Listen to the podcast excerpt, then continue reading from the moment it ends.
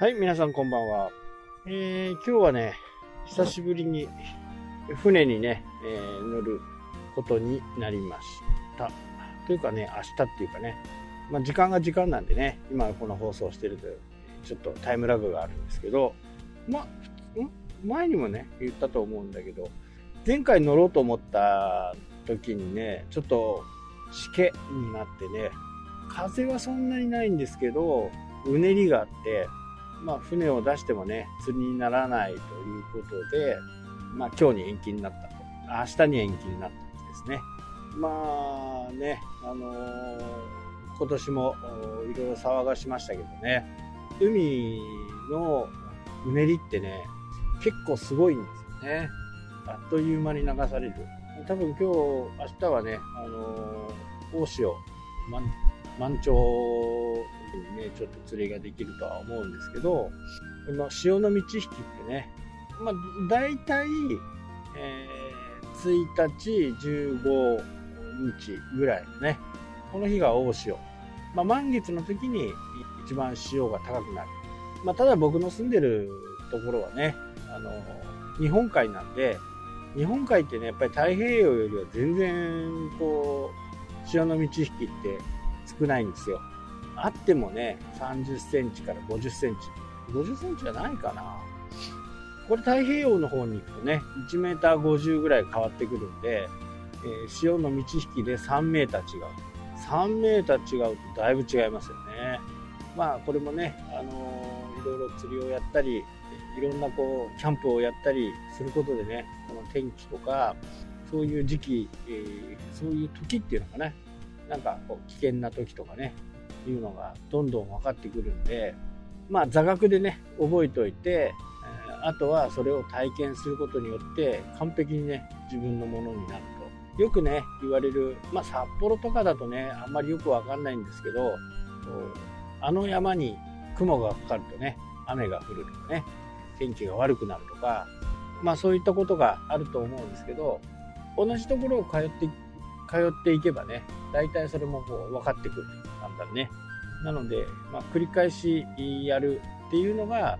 っぱりいいですよね。なので、ウェブもね、実はその要素がすごく大きくって、日々見ていくと、どういう時にね、えー、アクセスが多くなるかとかね、そういったことにこう敏感になる。まあメルカリなんてね、えー、か金額が手数料、送料含めて上がるということになって、そこからね、こう、駆け込みで買われる方、売られる方がね、増えたんじゃないかなというふうに思いますね。なので、それも、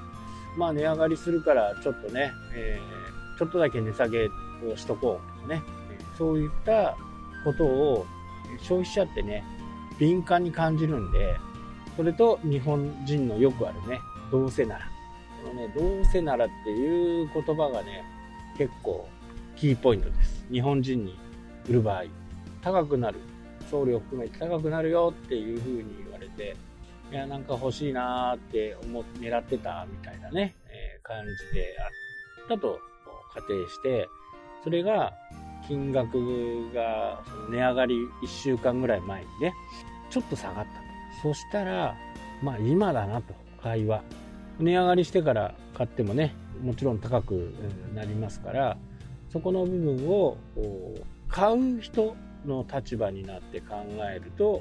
結構簡単なんですよね。で、これがなかなかこう理解できないと、どうしてもこう取り残されちゃう。なので、いつでもこう買う側の立場に立った時にどうかっていうことをしっかりね、見極めとかなきゃならない。今買うべきなのか買わないべきなのか。自分だったら欲しいのか欲しくないのか。どうせだったら今この安い時にね買おうというふうに考える。でこれからいろんなまた法律もね、えー、変わっていきますから、まあ、国会がね国会で承認されて今年から導入されるものも様々なものがああると思うんですけどそういったものにね、敏感に対応しておくっていうのが必要かなと思いますね。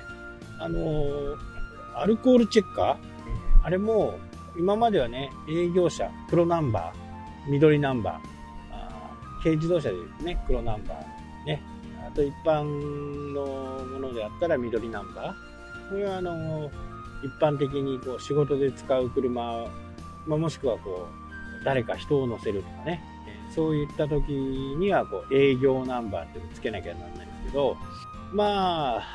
未だにね、まだお酒を飲んで車を乗るっていう人が、まあ、後を絶えない。後が絶えない。まあそういったこともあって、